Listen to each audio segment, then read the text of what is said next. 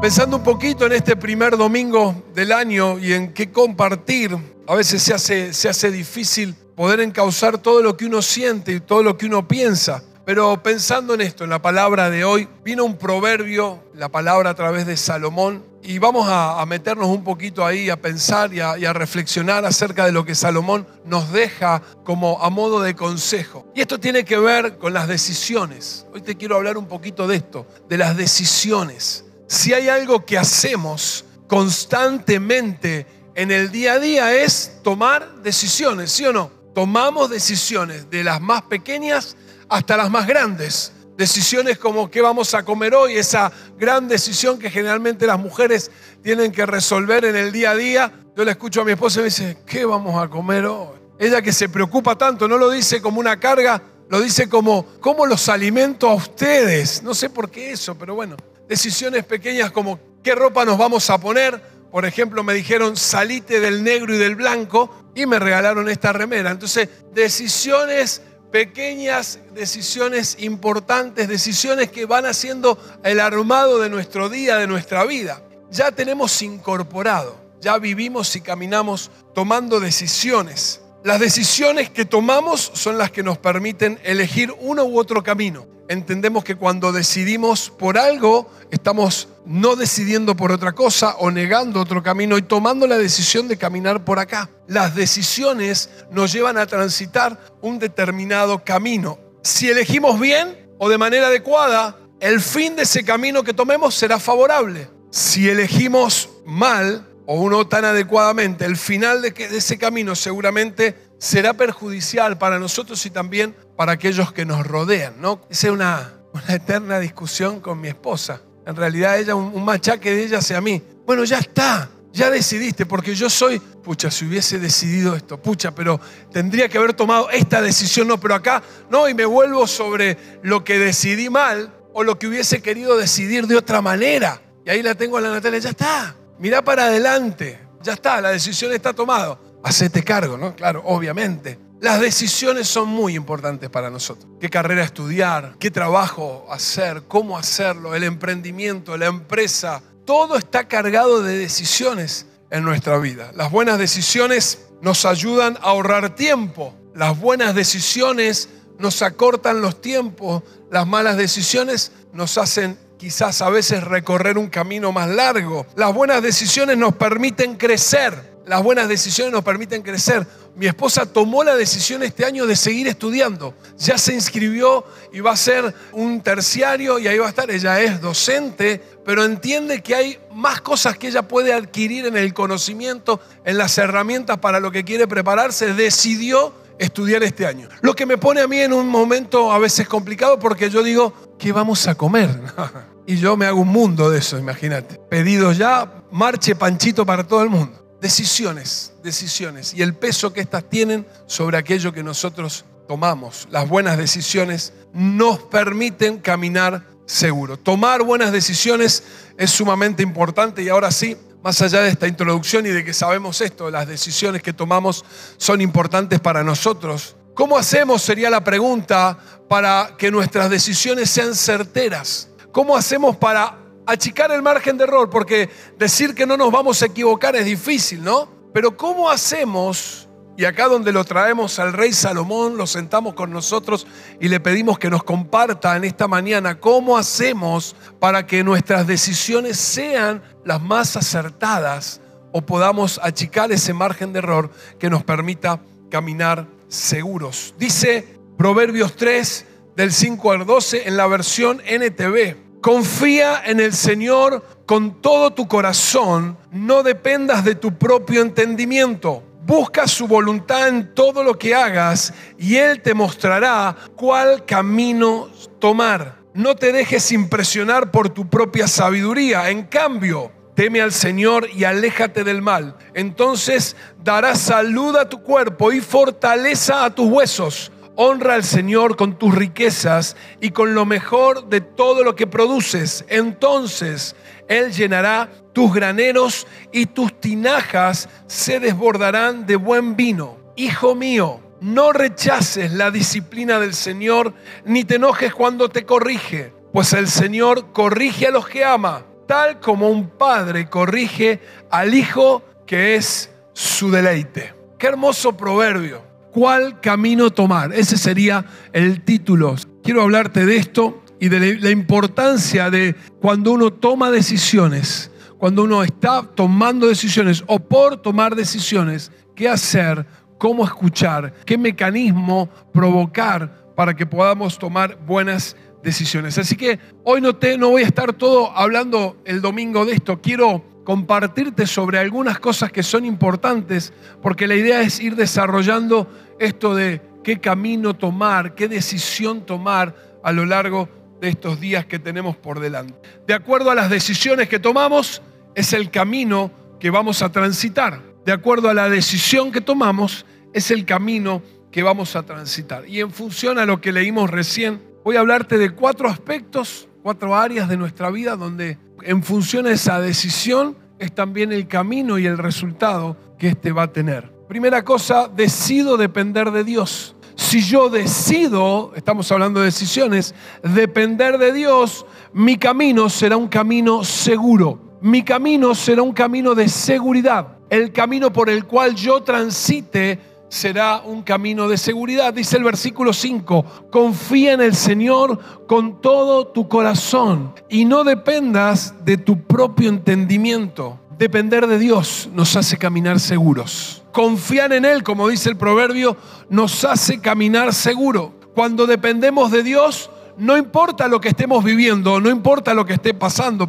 no es que lo ignoremos, pero cuando dependemos de Dios, lo que pasa alrededor no nos influencia, no viene sobre nosotros el temor, no viene sobre nosotros la inseguridad, no viene sobre nosotros el qué pasará mañana, porque nosotros decidimos depender de Dios. Y dice el gran David, el papá de Salomón, aunque ande en valle de sombra y de muerte, mira qué camino, mira qué instancia para transitar. Hablábamos con los hombres esta semana con respecto a que también a veces pasamos el valle de lágrimas, momentos difíciles. Pero dice David, aunque ande en valle de sombra de muerte, no temeré alguno, mal alguno, porque soy fuerte, porque tengo capacidades, porque resuelvo las cosas muy bien, porque soy un capo, porque vendo mucho, porque en mi casa me... ¿Por qué dice? Porque tú estarás conmigo porque tú estarás conmigo. Y sigue diciendo,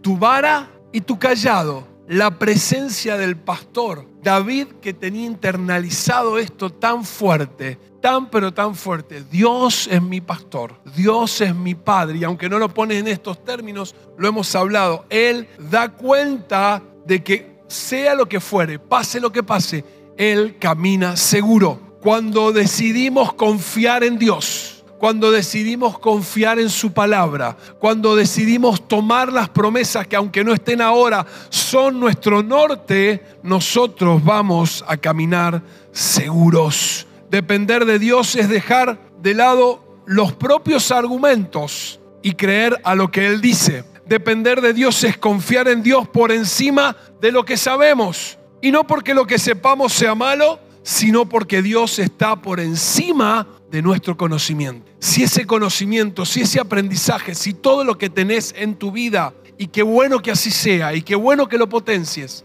pero si todo ese conocimiento y ese saber no te conecta con Dios, no sirve. Si todo lo que has adquirido en este tiempo te aleja de Dios, no te sirve. Porque Dios nos abre el entendimiento y algunos sabemos menos inteligentes que otros y otros que tienen la capacidad de desarrollar el intelecto y sus capacidades y sus habilidades. Y eso es dado por Dios, no tengas la menor duda, ese talento está. Pero ojo, porque acá dice, no te apoyes, no pienses que tu entendimiento y tu saber es tu seguridad. Tu seguridad está en confiar en Dios. El mismo Salomón acá en Proverbios 16.1 dice, podemos hacer nuestros propios planes pero la respuesta correcta viene del Señor. O sea, no está mal hacer planes, no está mal planificar, no está mal hacer. Lo que viene después es confiar en que Dios va a enderezar, va a acomodar. Su respuesta va a ser la que necesitemos para tomar decisiones. Entonces, primera cosa, decido depender de Dios, camino en seguridad. Segundo, decido temer a Dios, entonces camino en sanidad. Cuando decido temer a Dios, yo camino en sanidad. Dice, teme al Señor y aléjate del mal. Entonces darás salud a tu cuerpo y fortaleza a tus huesos. Qué importante que podamos ser personas sanas física y emocionalmente. Y esto también depende de nuestras decisiones. ¿Cuánto dormimos? ¿Cuánto tiempo trabajamos? ¿Qué comemos? ¿Cuánto comemos? ¿Cuánto tomamos? ¿Cuánto le dedicamos a la salud de nuestro cuerpo? Qué importante eso. ¿Cuánto le dedicamos a nuestra salud emocional, a nuestras relaciones, a estar con gente que nos ame de verdad, que nos aconseje bien, que esté con nosotros y nos acompañe? Nuestra salud emocional también depende de con quién nos rodeamos, quiénes son nuestros amigos, quiénes son nuestros familiares. Lo importante de cuidar nuestras emociones, con quién le abrimos nuestro corazón, con quién nos hacemos vulnerable. Pero dice acá el proverbio, temer a Dios nos trae sanidad. Temer a Dios nos hace ser personas sanas espiritualmente, emocionalmente y físicamente. Dice el apóstol, espero que prosperes en todas las cosas, así como prosperás, como creces espiritualmente. Espero que te vaya bien en todo, como prosperás también en lo espiritual. Por eso es esa conexión. Tememos a Dios y ahora un poquito la referencia. Temer a Dios es reconocer quién es Dios. Lo que hicimos ahora cuando estuvimos adorando. Vinimos a adorar, Venimos a reconocer que Él es Dios, reconocemos que Jesucristo es Rey y reconocemos que el Espíritu Santo es quien habita en nosotros. Temer a Dios es reconocer quién es Él y quién somos nosotros. Primera de Crónica 29, lo hemos dicho en algunas oportunidades, cuando David termina de juntar todo para la ofrenda para hacer el templo, en ese momento él tiene una oración extraordinaria. Dice, ¿quién soy yo? ¿Y quién es este pueblo para que te dé a vos? Si todo lo que tenemos, si todo lo que somos y como lo cantamos hoy, viene de vos.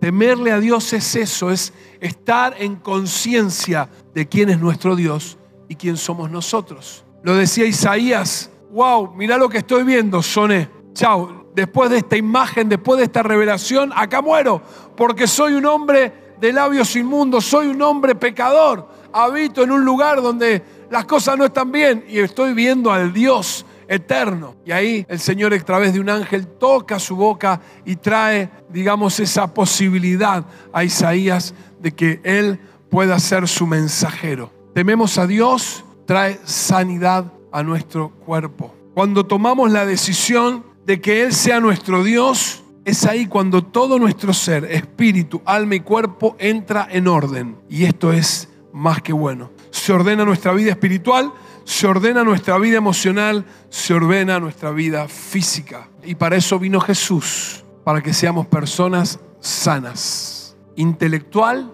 emocional y físicamente sanas. Pero lo que nos da esa sanidad o lo que nos hace personas sanas es estar en relación con Dios estar en relación con Dios y reconocer que Él es nuestro Dios. Decido servirle y consagrar mis bienes, el camino es el camino de la prosperidad. Cuando yo decido que mis bienes y todo lo que soy y que todo lo que tengo es de Él, Dios me lleva por el camino de la prosperidad. Honra al Señor con tus riquezas y con lo mejor de todo lo que produces. Entonces Él llenará tus graneros y tus tinajas se desbordarán de buen vino. Amén. Yo quiero eso. No sé vos, yo quiero eso. Pero la condición para ser personas prósperas, y acá estoy hablando puntualmente de nuestras economías, una vida sana, mental, intelectual, emocional y espiritualmente y una vida sana económica y financieramente tiene que ver con este principio, honrar a Dios con todo lo que tenemos y con lo mejor de nuestros frutos, de nuestro producto. Honrar a Dios con nuestros bienes es más que solo traer la ofrenda y los diezmos. Es un compromiso, sí, lo asumimos. El diezmo creemos en ese principio y lo caminamos y para nosotros rige nuestra vida económica. Las ofrendas son una demostración de amor, pero ese compromiso no es solamente eso, honrar a Dios. Honrar a Dios es reconocer, lo decía recién, Todo lo que tenés viene de Él. Honrar a Dios es reconocer que es la fuente de nuestro crecimiento y desarrollo. Las ideas, la creatividad, la fuerza, las ganas, las puertas que se abren, los sueños, todo viene de Él. Honrar a Dios es más que cumplir con algún ritual o alguna cuestión el domingo o en el grupo fe. Honrar a Dios con nuestros bienes es esto, reconocer que todo absolutamente viene de Él, todo viene de Él. Y dice que entonces cuando tengamos esta actitud de reconocerlo, de seguir honrándolo, de poner a su servicio todo lo que somos y todo lo que tenemos, tiempo, nuestros recursos económicos, nuestro consejo, el abrazo, nuestra casa. Qué bendición, qué bendición que cada semana se abra una casa en un departamento X de esta provincia para que muchos vayan a conocer a Jesús. Eso es poner tu recurso, tu tiempo, menguar en tiempo de calidad en tu familia para que en esa hora otros vengan a estar con Dios y que vos pongas tu casa y que se abra tu casa para el grupo fe. Es extraordinario, porque lo que pasa ahí es fantástico. El viernes estuvimos dando arranque al año en San Juan. Éramos, no sé, 30 personas. Ya tenemos que multiplicar por tres, no por dos. Y así va a ser. Pero estar en esa instancia, en ese lugar donde la gente viene, jóvenes aceptaron a Cristo, el Espíritu se movió, trajo sanidad, liberación. No es solamente cumplir con abrir mi casa un día en la semana, es poner y honrar a Dios con todo lo que tengo. Cuando pongo mi auto, mi vehículo a disposición para pasar a buscar a alguno de los hermanos de mis amigos, familia que no puede llegar al grupo fe o a la iglesia, estoy poniendo también mis bienes y honrando a Dios, entendiendo que eso está al servicio de Él. Todo es todo. Ahora, como consecuencia, así como dice Malaquías, voy a abrir la ventana de los cielos y voy a traer hasta que sobre y nada más, sobre y abunde. Dice Proverbios que Él llenará y que desbordarán, que Él llenará y desbordará. Por honrar a Dios con nuestros bienes, nunca nos va a faltar. Pastor, estás en Argentina, nunca nos va a faltar. Estamos en la transición, nunca nos va a faltar porque Él llenará, porque vivimos principios espirituales que están por encima de lo natural. Esta es la revelación de lo que tenemos que tener. No estás enganchado en una iglesia, estás enganchado en el cielo. No vivís lo que la una norma natural, vos estás normado por principios del cielo que rigen la vida natural. Por eso tu economía, si vos caminás y cumplís estos principios, nunca te va a faltar pasaremos momentos apretados, seguramente habrán dificultades, no hay duda de eso, pero nunca va a faltar. Porque no he visto justo, uy, yo soy justo, yo por mis acciones no, pero por la cruz me hace justo. No he visto justo y su descendencia honra a Dios con todo, absolutamente lo que tenés y nunca te va a faltar. Como me gusta decir, habrá para nosotros y para repartir. Tendremos para nosotros y para dar. Porque esta es la otra cosa la finalidad de lo que Dios te da y ese es el espíritu con el que Jesús habla de las riquezas, no es solo para nosotros, si es para que atendamos a otros. Ahí lo dice Pablo en Corintios, decirle a los ricos que disfruten, que gocen de ese trabajo y de lo que tienen, pero que no dejen de pensar en los otros, que no dejen de dar y que no dejen de ser generosos con lo que tienen. Por eso te digo, cuando Dios te dé y cada vez te dé más, vos tenés que ser generoso. Dice la palabra, lo venimos hablando este tiempo con la Nati bastante. Dios da pan al que come, semilla al que siembra. Segunda de Corintios 9, después búscalo. El pan es para comer y la semilla es para sembrar. Quizás el tiempo en el que estás viviendo, Dios te da pan. Bien, cumplí con tu diezmo, cumplí con tu ofrenda. Quizás hoy no tengas semilla. Ahora bien, cuando Dios ponga semilla en tu mano y yo te digo que Él te va a dar la revelación de que eso es semilla, vas a tener para sembrar. Y cuando siembres, esa siembra provocará ese efecto virtuoso del reino. Mientras más siembra, más semilla, mientras más siembro, más semilla. Y esto también va a hacer que supla tus necesidades. El pan no es para sembrar, no hay que ser irresponsable en esto. El pan es para comer. Si sembras el pan, ¿qué va a comer tu casa? ¿Qué vas a comer vos? Y estas son las decisiones que hoy domingo, primer domingo del 2024, tenemos que tomar para caminar en seguridad, para caminar en sanidad, para caminar en prosperidad. Y el último punto, decido recibir la corrección de Dios, entonces camino en amor. Pues el Señor corrige a los que aman, tal como un padre corrige al hijo que es su deleite. Me encantó esta versión. La motivación de Dios para corregirnos está en la última frase. Somos como hijos su deleite. La motivación que Dios como Padre tiene para corregirnos es que somos sus hijos y somos su deleite. Y es verdad que a veces refunfuneamos por qué esto, por qué nos pasa esto. Una cosa son las consecuencias de las malas decisiones, pero otro es el proceso en el cual Dios está ahí corrigiendo nuestra falta de paciencia, nuestra falta de fe y estamos en el proceso para aprender y corregir aquellas cosas de nuestra vida. Si este pensamiento está en nosotros, ¿cuál? El decir, no, Dios es castigador, no, Dios no me ama, Dios en realidad sé que está ahí, pero no es un Dios que me ame, porque mira lo que me pasa. El que tiene miedo es porque no ha madurado en su relación con Dios. Dice Pedro, no ha sido perfeccionado en el amor. Por eso quiero decirte que Dios jamás castiga, Dios corrige. A quienes son sus hijos, a quienes son sus hijos, Él corrige y lo hace porque somos su deleite. La verdad que si estoy viendo que alguno de mis hijos se equivoca y va a meter la pata, bueno, que aprenda. No, no. Es mi intención que no se equivoque. Es mi intención que no se pegue un frentazo en la primer curva que tenga. Por eso voy a estar para aconsejar, para acompañar y muchas veces para corregir. Ese es el espíritu. Si nosotros, dice la Biblia, que somos malos, podemos hacer esas cosas con nuestros hijos, como Dios, que es un papá perfecto, no nos va a corregir en amor. Un camino de amor es un camino de cercanía, es un vínculo con Dios y esta es la decisión que tenemos que tomar también para este año. ¿Queremos caminar como hijos en ese camino de amor o queremos caminar, es fuerte la palabra, pero la voy a usar como bastardos, como los que no son reconocidos, como los que son de afuera de la casa? Caminar como hijos implica acercarnos a Dios. ¿Qué tengo que hacer? Acércate a Dios. Pero mira que tengo, uy, yo tengo todas estas y más. Acercarnos a Dios y reconocerlo como Padre no depende de nosotros. O sea, no depende de lo que hagamos. Él ya nos dio esa posibilidad. Por lo tanto, tenemos que acercarnos a Él en esta relación de amor, en este vínculo precioso que podemos tener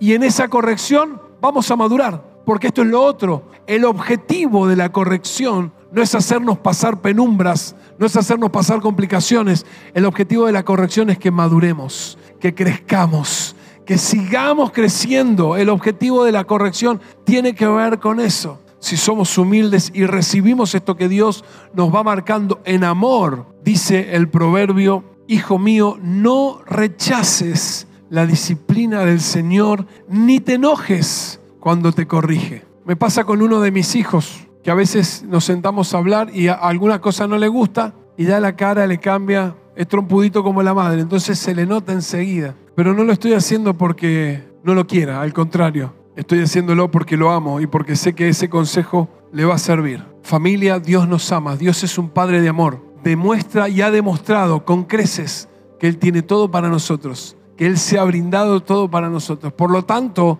la corrección es una instancia, es un pasar. No nos podemos quedar ahí. Es para madurar y para crecer. Este tiene que ser un año que caminemos seguros, sanos, prósperos y en madurez. Este tiene que ser un año donde nos elevemos, caminemos seguros, sanos, prósperos y maduros.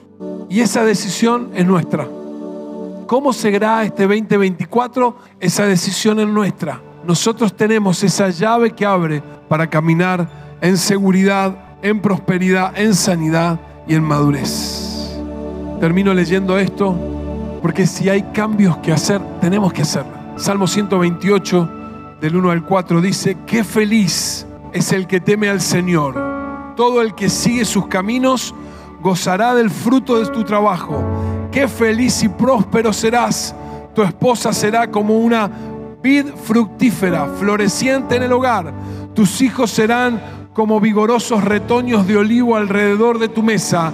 Esa es la bendición del Señor para los que le temen. Prosperidad familia, esposa, hijos, esposos, en un mismo lugar, vigorosos, llenos de fruto.